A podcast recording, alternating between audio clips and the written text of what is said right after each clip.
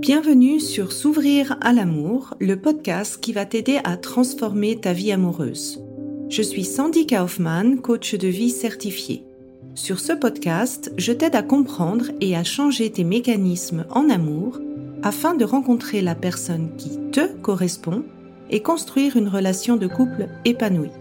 Tu y trouveras des réflexions, des exercices concrets tirés de mon activité de coach et de l'approche psycho-corporelle que je pratique, ainsi que des conversations inspirantes avec des experts ou des personnes comme toi et moi qui t'expliqueront leur chemin personnel pour s'ouvrir à l'amour.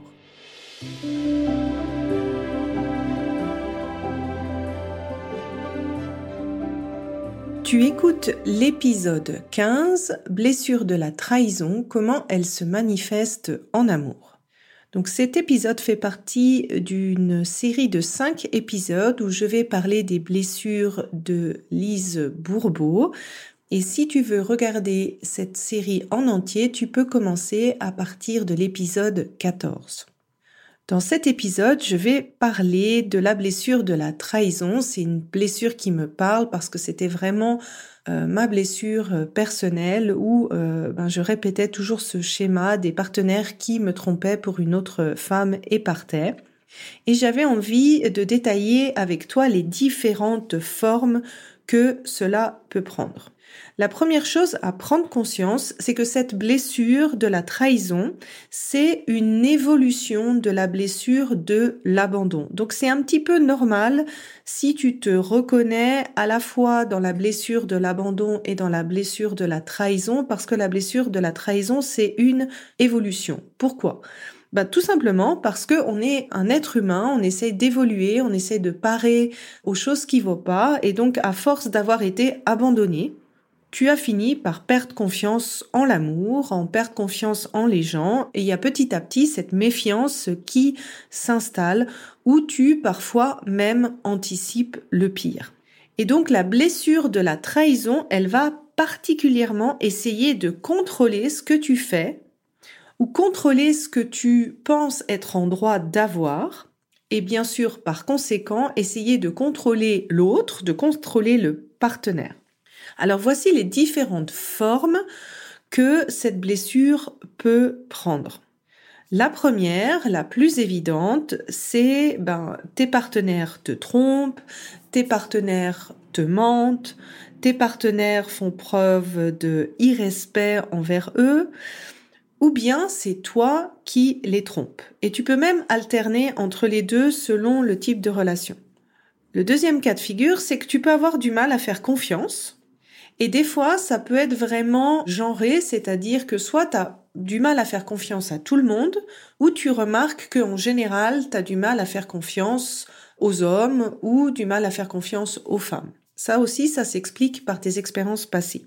Tu peux remarquer que c'est parfois difficile de te laisser aller à tes sentiments, ou bien que c'est difficile pour toi à chaque fois que tu te retrouves dans des situations où tu n'as pas le contrôle. Un autre aspect, c'est que tu peux avoir ce besoin de contrôler les faits et les gestes de ton partenaire. Une autre forme, c'est que tu te sens facilement en compétition, voire en danger, voire jalouse avec d'autres femmes.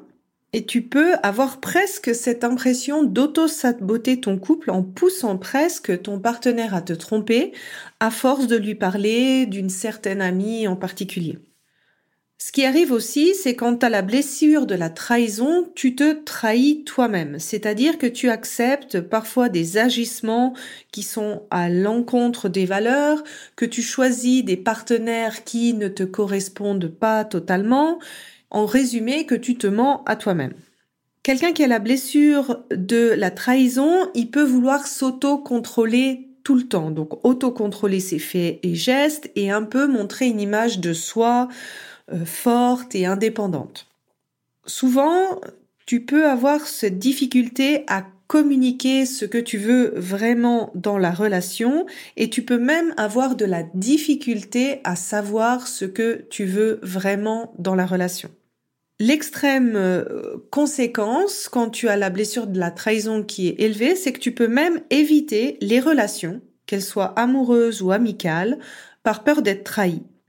Que c'est pas vraiment une difficulté euh, pour toi d'être seul, c'est presque plus sécurisant que d'être en couple ou d'être exposé aux autres. Quand tu as la blessure de la trahison, tu te retrouves aussi souvent dans des situations de manipulation, de jeu de pouvoir, d'abus d'autorité. Les personnes qui ont été victimes d'attouchement ou de viol ont souvent cette blessure de la trahison. Un dernier comportement, c'est aussi ce sentiment d'avoir du mal à lâcher prise et d'avoir peut-être presque un côté obsessionnel dans certains comportements. Quelqu'un qui a la blessure de la trahison a souvent un problème pour respecter ses propres limites, écouter ses propres besoins, donc ça serait un petit peu la théorie j'en fais trop, je mange trop, je travaille trop, je suis dans le trop. J'espère en fait que cette description t'aide à comprendre que tu n'as pas 36 000 choses à changer, mais que finalement, toutes ces formes-là correspondent à une seule et même blessure qui est cette fameuse blessure de la trahison. Et c'est pour ça que la première étape que j'ai dans mon programme S'ouvrir à l'amour, c'est de faire un bilan où je te pose toutes ces questions sur tes différentes manières d'agir dans toutes tes relations et pas que tes relations amoureuses pour vérifier si tu as bien la blessure de la trahison ou si euh, d'autres blessures font surface ou d'autres schémas amoureux font surface. Et donc, pour guérir de la blessure de la trahison, il y a pour moi deux étapes. La première, c'est de comprendre d'où elle vient, cette blessure de la trahison, et de déprogrammer ce schéma en utilisant l'approche psycho-corporelle pour ne plus être influencé dans ton présent par tes expériences passées. Si tu veux savoir pourquoi j'utilise une approche psycho-corporelle, je te conseille de voir l'épisode 3 intitulé Schéma amoureux. Et bien sûr, ça te demande ensuite de développer, de renforcer des comportements qui sont plus bénéfiques pour toi. Et dans le cas de la blessure de la trahison, c'est vraiment de se focaliser sur ce que tu peux contrôler. C'est-à-dire de te focaliser sur ce que tu veux, ce que tu veux pas, communiquer et agir en alignement avec ce que tu veux et ce que tu veux pas, et réagir en alignement avec ce que tu veux et ce que tu veux pas, et accepter de perdre le contrôle sur le reste, c'est-à-dire l'autre, ses actions, ses émotions, ce qu'il dit, ce qu'il fait. Et le deuxième challenge, c'est d'apprendre à ne plus se trahir et à ne pas se mentir. Et ça peut paraître facile comme ça, mais des fois, à force d'avoir de, s'être trahi ou menti pendant des années, c'est possible d'en arriver au point de ne plus vraiment savoir ce qu'on veut parce que on a tellement pris les injonctions des autres ou les avis des autres comme les siens. Et la première étape, c'est de vraiment prendre conscience de toutes les fois où on dit oui alors qu'on veut dire non, qu'on fait quelque chose alors qu'on veut pas, ou qu'on réagit pas quand une personne va à l'encontre de ce qu'on veut vraiment.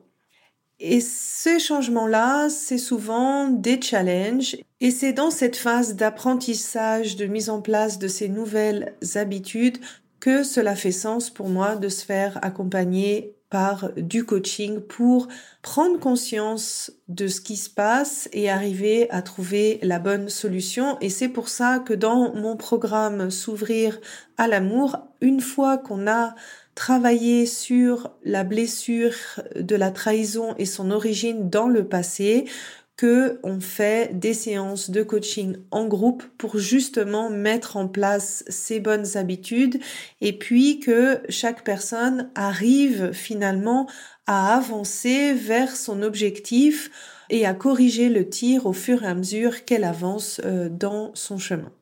Donc voilà, j'espère que cet épisode euh, t'aura éclairé sur la blessure de la trahison. Je vais bientôt faire un workshop sur les cinq blessures de Lise Bourbeau, donc tu peux t'inscrire à ma newsletter si tu veux être informé. C'est un workshop gratuit. Et sinon, je me réjouis de t'entendre sur Instagram pour me dire qu'est-ce qui t'a particulièrement parlé dans cet épisode. Dans le prochain épisode, je vais parler de la blessure du rejet. Si tu apprécies ce podcast, la meilleure façon de m'encourager est de me laisser une revue 5 étoiles sur Apple Podcast ou de transmettre cet épisode à une personne de ton entourage qui en a besoin.